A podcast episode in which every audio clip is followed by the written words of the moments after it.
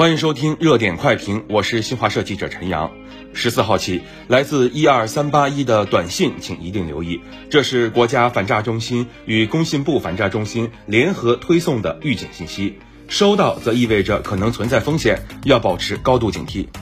预防要尽可能走在风险发生前，通过大数据、人工智能等技术自动分析，发现潜在受害用户，及时预警。这个我国防范治理电信网络诈骗的新招，会给人们增加不少安全感。从某种程度上讲，防范和治理电信网络诈骗是一场技术较量，防骗格外需要技高一筹。当前电信网络诈骗作案手法变化快，迷惑性强，加大预防和查处力度，要求我们不断创新思路、更新技术、丰富手段，直击痛点。从提高堵截能力，让诈骗软件下载不了。诈骗网站登不上，到及时精准推送预警信息，告诉群众第一时间进行防范。近年来，相关部门持续提升技术手段，全国一体化的技防体系不断完善。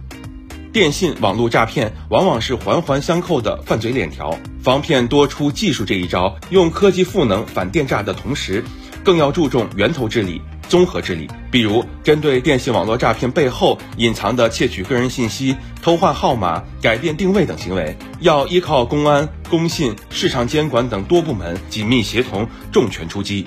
对电诈犯罪及其上下游黑灰产业实施全链条打击和治理，还要打通数据壁垒，实现对骚扰电话等标注功能的共享和发现、监测的联动，调动多方资源，发动群防群治。需不断创新治理思路和方法，织牢织密防治网，整治多方力量，建立起多领域立体化的防治格局，发动全社会齐抓共管，压实企业反诈责任链条，持续提升个人信息保护力度，让每一个人的防范意识不断增强，防骗多几招，犯罪分子的可乘之机会越来越少。